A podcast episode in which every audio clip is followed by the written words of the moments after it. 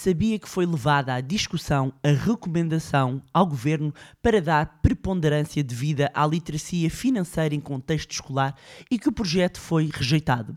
Ou seja, partidos votaram contra mais literacia financeira em contexto escolar. E houve até um partido que escreveu nas suas redes sociais que a literacia financeira elevada leva à tomada de decisões arriscadas e financeiramente irresponsáveis. No mais recente episódio do podcast Money Bar, vou partilhar a minha visão sobre este assunto. Olá, o meu nome é Bárbara Barroso, sou especialista em educação financeira e finanças pessoais há quase 20 anos e sejam bem-vindos ao Money Bar. Money! Here we go.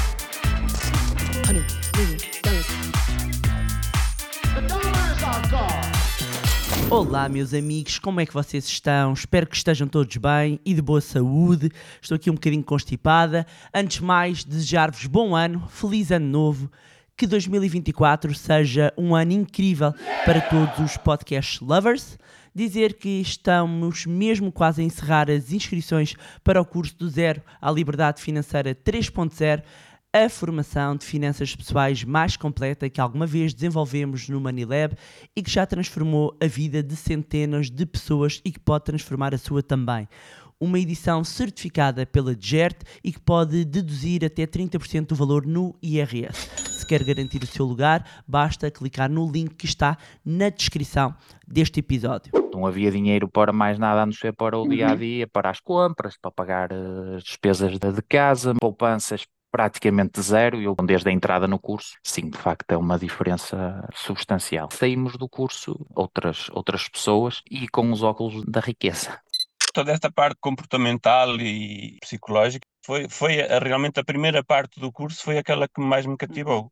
Que faço o curso, nem olho, nem penso duas vezes. Só a boa disposição e o, e o incentivo e a força que a Bárbara dá aos, aos alunos, só por isso já vale a pena. Eu já fiz muitas mentorias de, outras, de outros assuntos e nas mentorias há a Bárbara e o resto. E hoje o assunto é sério. É muito sério e era impossível eu ficar calado em relação ao mesmo. Aliás, a razão pela qual eu não me ter pronunciado uh, ainda na semana passada foi exatamente para isto não ficar perdido entre as festas do Natal e da passagem de ano. E para quem não apanhou, eu vou dar aqui um contexto.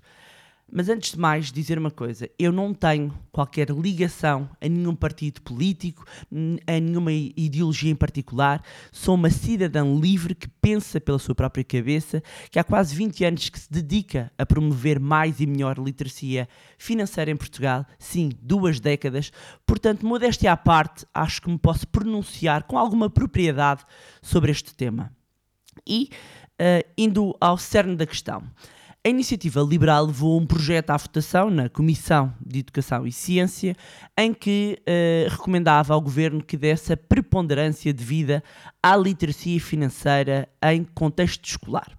E o que é que aconteceu? E podem consultar o site na Assembleia da República nas votações de dia 21 de dezembro de 2023 e eh, podem consultar que esta proposta foi rejeitada.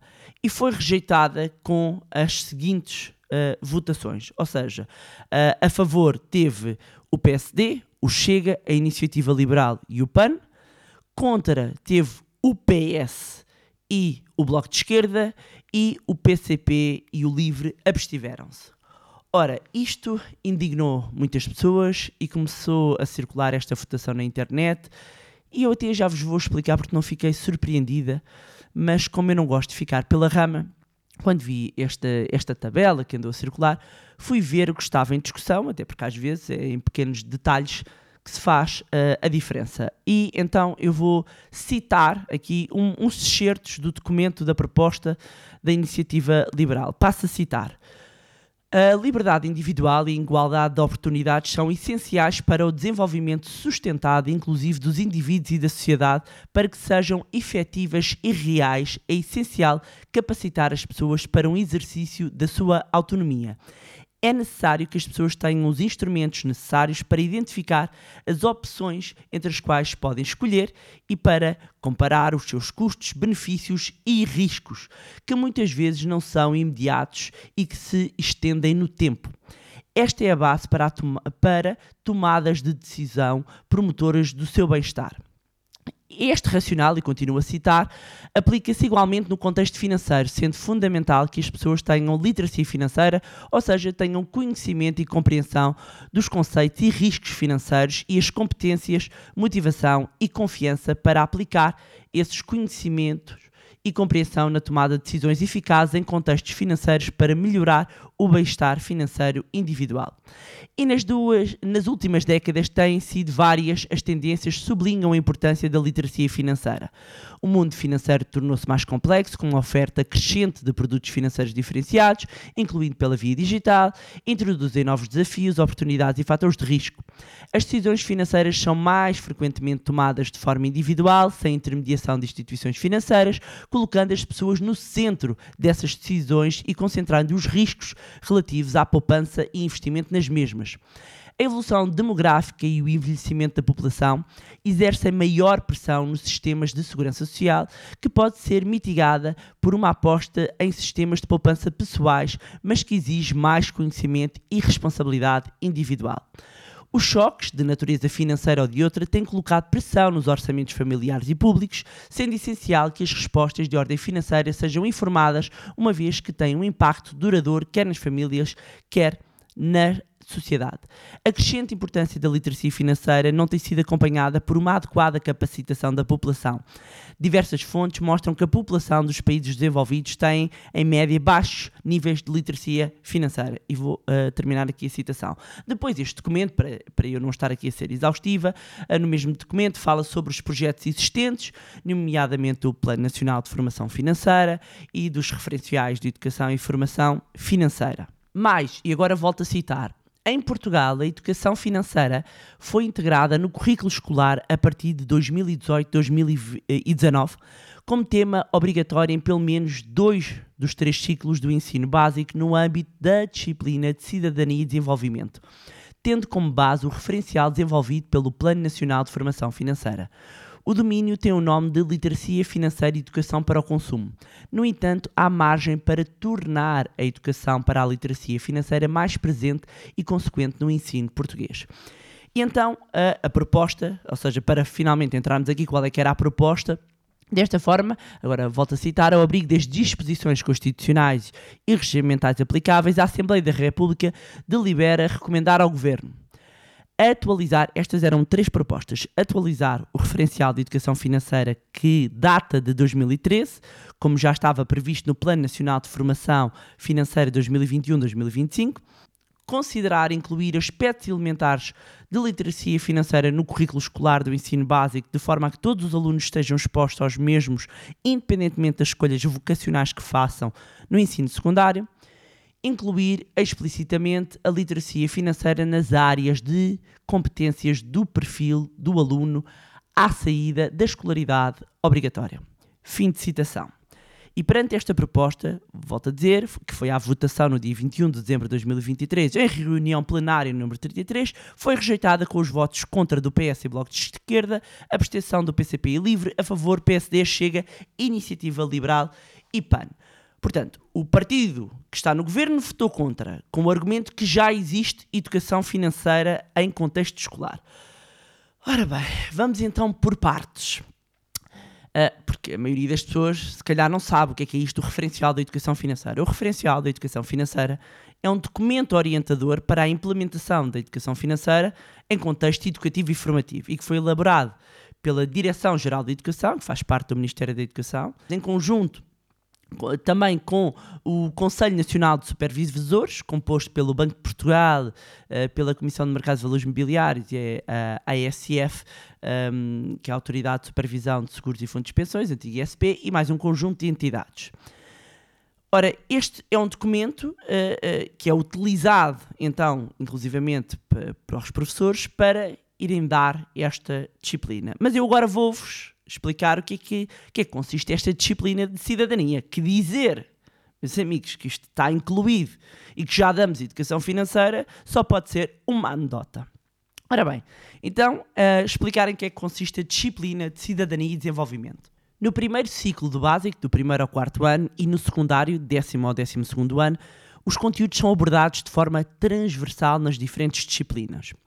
Agora, no segundo e terceiro ciclo do ensino básico, ou seja, do quinto ao nono ano, é uma disciplina autónoma e obrigatória. E pode funcionar durante um semestre ou um ano inteiro, ou seja, não há um tempo fixo e o mais comum é ter uma aula semanal de 45, 50 minutos. E o que é que se dá nesta disciplina? Os temas estão organizados em três grupos um obrigatório para todos os níveis de escolaridade, um segundo que deve ser abordado em dois ciclos do ensino e um terceiro com opções a trabalhar num ano. Cabe, e é aqui, cabe a cada escola aprovar o que vai desenvolver em cada ano de escolaridade, os projetos e parcerias a estabelecer, bem como a avaliação dos alunos, ou seja, fica ao critério das escolas.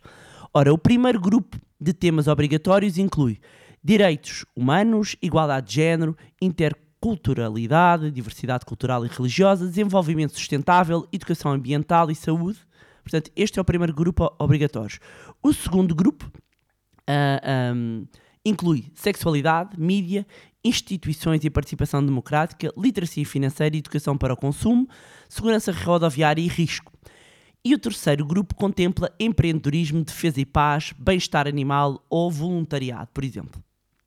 Ora, um, volto a dizer, uh, um, isto cabe a cada escola decidir quais é que são os projetos que vão trabalhar. E muitas vezes há professores que vão, lá está, buscar o tal referencial da educação financeira. Mas já lá vou. Mas quando uma pessoa achava que isto ia ficar por aqui, ou seja, e eu estava a contar, vi falar só sobre esta rejeição deste, desta proposta, eis que se não quando o Bloco de Esquerda publicou um post no seu Instagram e se não o apagaram, uh, ainda podem ver. Dizem eles, e passo a citar na descrição das imagens, apesar da literacia financeira já fazer parte dos currículos escolares há vários anos, a caminho das eleições, a iniciativa liberal volta a insistir nesta questão na falta de propostas para garantir a justiça fiscal, impedir os abusos da banca e defender a segurança social, a direita aposta neste não assunto. Mas quem luta por justiça na economia não se deixa enganar. E agora vou-vos ler, que eu tenho que vir buscar aqui o post, o que é que diz em cada imagem. Se não apagaram, vocês podem ir consultar. Então começa assim, aquilo é o chamado carrossel, tem o que não é literacia financeira. Diz, glossário necessário literacia financeira. Não há uma definição clara. Não é um termo das ciências económicas. Há quem defina como a capacidade de tomar boas decisões financeiras e gerir o orçamento individual. É muitas vezes um termo usado para responsabilizar cada cidadão pelas suas dificuldades financeiras, em vez dos bancos, as grandes empresas e os governos. Oh meu Deus. Seguinte, tem havido uma existência recente neste tema. Estou a ler. Podem ir ver no, no Instagram do Bloco de Esquerda. Tem havido, passo a citar, tem havido uma insistência recente neste tema, mas o relatório do terceiro inquérito à literacia financeira da população portuguesa afirma, destaca-se o resultado muito positivo obtido por Portugal na questão que avalia a forma como o entrevistado resolveu o problema pontual de rendimento insuficiente. Ou seja, afinal somos melhores a gerir o orçamento individual? Por que então esta insistência? Seguinte, sabia que a literacia financeira em Portugal, estou a citar, já é conteúdo obrigatório de cidadania e desenvolvimento em dois ciclos de, de ensino. Sabias que, continuo a citar, altos níveis de literacia financeira tendem a corresponder a decisões financeiras irresponsáveis?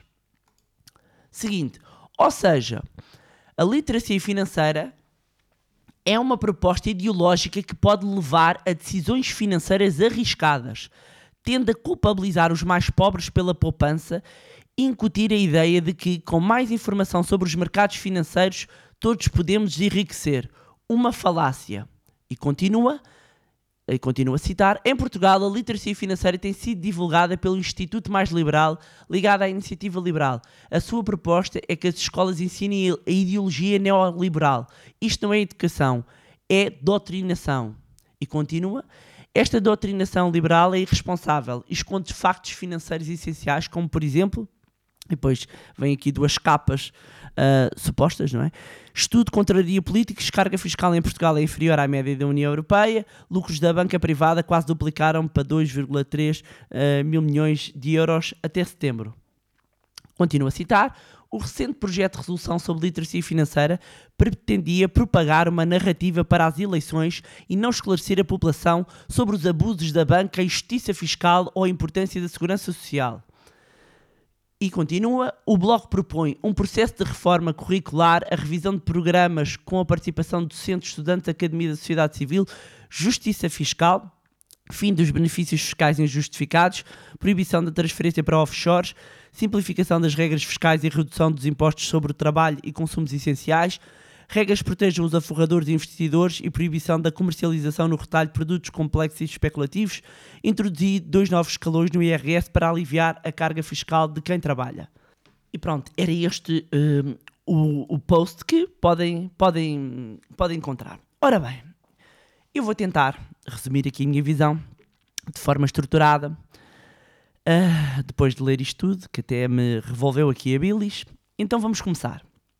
Não, era, não tinha sido difícil encontrar uh, a definição de educação financeira de acordo com a Organização para a Cooperação de Desenvolvimento Económico, ou seja, a OCDE, que indica que a educação financeira é um processo pelo qual os consumidores financeiros melhoram a sua compreensão dos produtos e conceitos financeiros e desenvolvem capacidades e confiança para se tornarem mais atentos aos riscos e oportunidades financeiras, tomarem decisões refletidas, saberem onde se dirigir para obter ajuda e adotarem comportamentos que melhorem o seu bem-estar financeiro. Dizer que a literacia financeira já é dada nas escolas é uma falácia. Primeiro, porque cabe à escola escolher os temas. Depois, os próprios professores muitas vezes não têm as próprias ferramentas para conseguir dar. E eu sei do que falo, sei muito bem do que falo.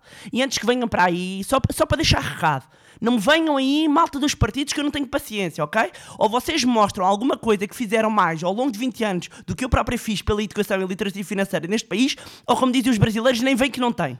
Nem vem que não tem, nem venham, ok? Nem venham, para cima de mim, não. Para cima de mim, não. Portanto, quando foi, inclusivamente, uh, uh, aprovada, eu, eu, sei porque eu estive envolvida e fui consultada várias vezes. Várias vezes por várias pessoas que depois tiveram uh, decisões ao nível do Plano Nacional de Formação Financeira, inclusivamente.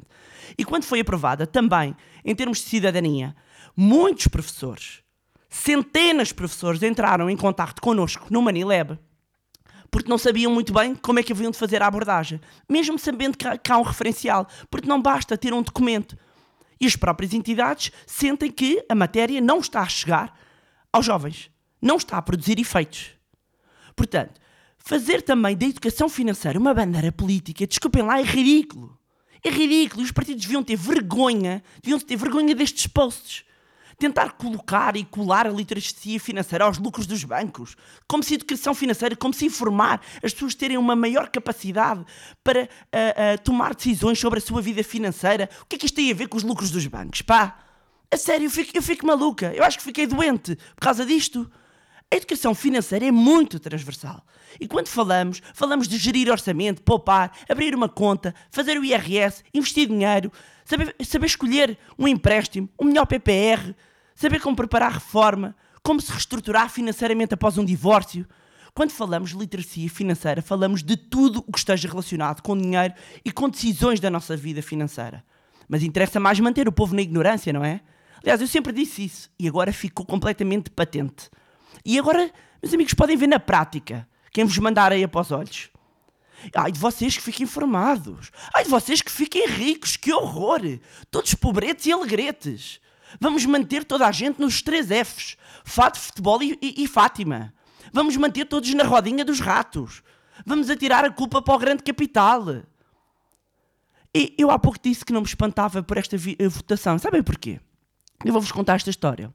Porque eu há 20 anos que tento colocar a educação e a literacia financeira nas escolas de forma estruturada tive reuniões com pessoas ligadas a governos, apresentei propostas, fiquei totalmente disponível para, para colaborar, porque há duas décadas já era visível.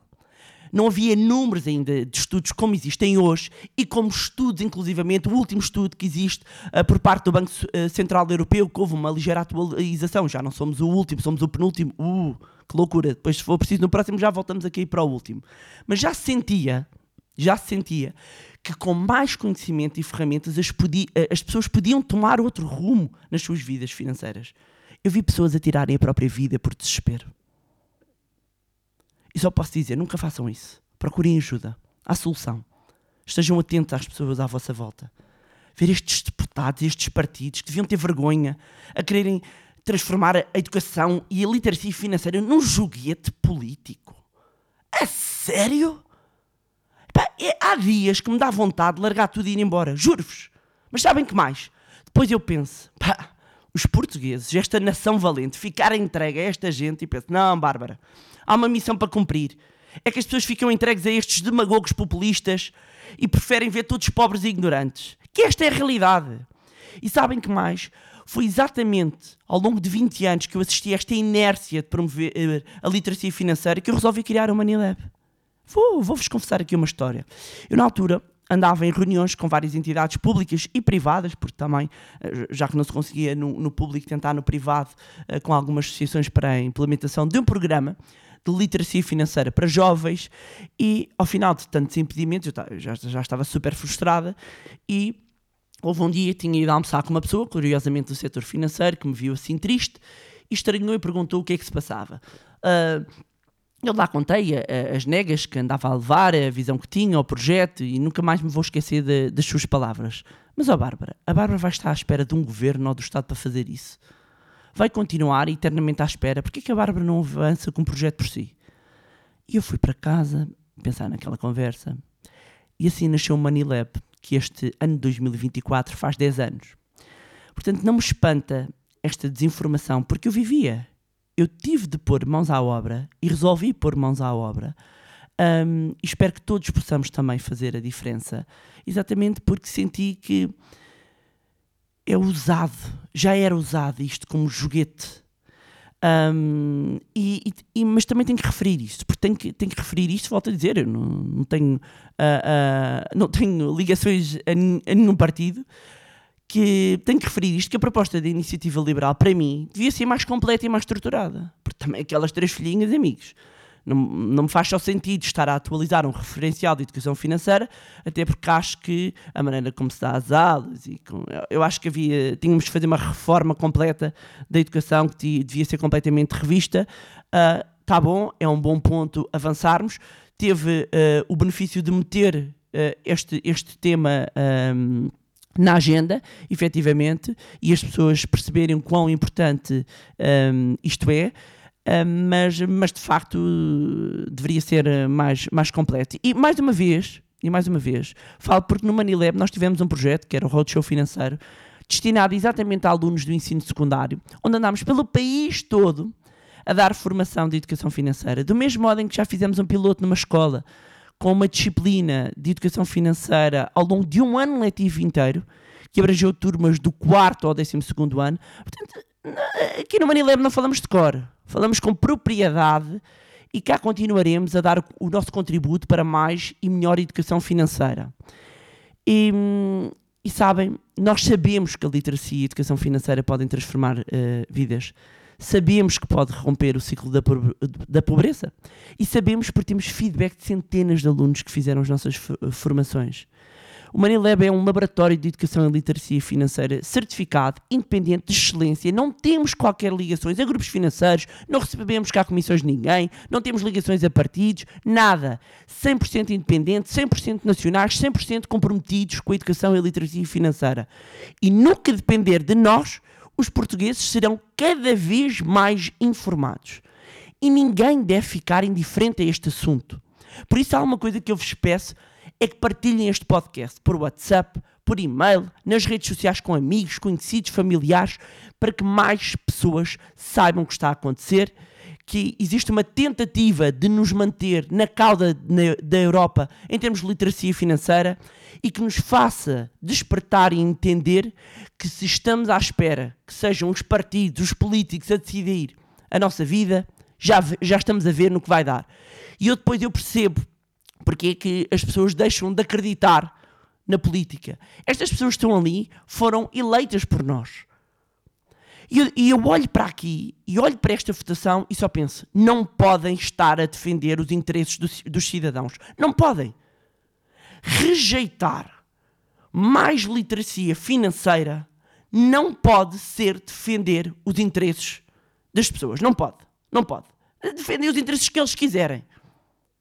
Não pode. E a educação não pode continuar a ser um tema que de 4 em 4 anos vira a bitola. Temos que começar a ser uh, uh, uh, em, em fatores-chave, como a educação, como a saúde. Temos que pensar a 30 anos, a 40 anos. Isto não pode haver partidos para a esquerda, para a direita, quer lá saber disto.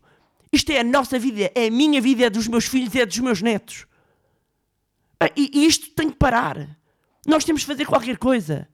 Nós temos que fazer qualquer coisa. Isto não pode continuar assim. Por isso, o que eu vos posso pedir nesta altura é que mais pessoas possam ouvir este episódio deste podcast, uh, que possa chegar a mais, a mais pessoas, para que efetivamente possa ser um momento em que se inicia aqui todo um novo movimento de educação e literacia financeira. Sério! Não é de modas, para um lado, porque uns querem ficar bem na fotografia, os outros porque são do contra Quer ser do contra, desculpem lá. Uma coisa é, é devolver um projeto e dizer assim: olha, realmente isto não está bem estruturado, está incompleto, vamos fazer uma discussão séria. Porque efetivamente uh, há aqui pontos que merecem uma maior profundidade. Não é rejeitar porque sim. Ah, bem, e depois ainda vem, vem fazer uh, ah, um, vem fazer posts daqueles. E o PS está caladinho também, sabe Deus. É o partido que nos governa. Aí volto a dizer, isto não, tem, não, não pode ser direita, não pode ser esquerda, não pode ser centro. Isto é educação. E a educação pode efetivamente romper a pobreza entre gerações. Pessoas mais informadas têm capacidade de tomar melhores decisões. Não podemos continuar na ignorância. É isto. Era isto que tinha para vos trazer neste episódio. Um, já sabem, como sempre, tentou ficar rouca, que podem continuar a acompanhar-nos nas nossas redes sociais, Facebook, Instagram, LinkedIn, juntarem-se ao nosso grupo no Telegram. Não se esqueçam também de subscrever a nossa newsletter e o podcast através da plataforma que estiverem a ouvir. Todos estes links vão encontrar na descrição do episódio e partilhem. Partilhem este conteúdo, partilhem este episódio. Quanto a nós, encontramos no próximo Money. Money! Here we go. hundred million.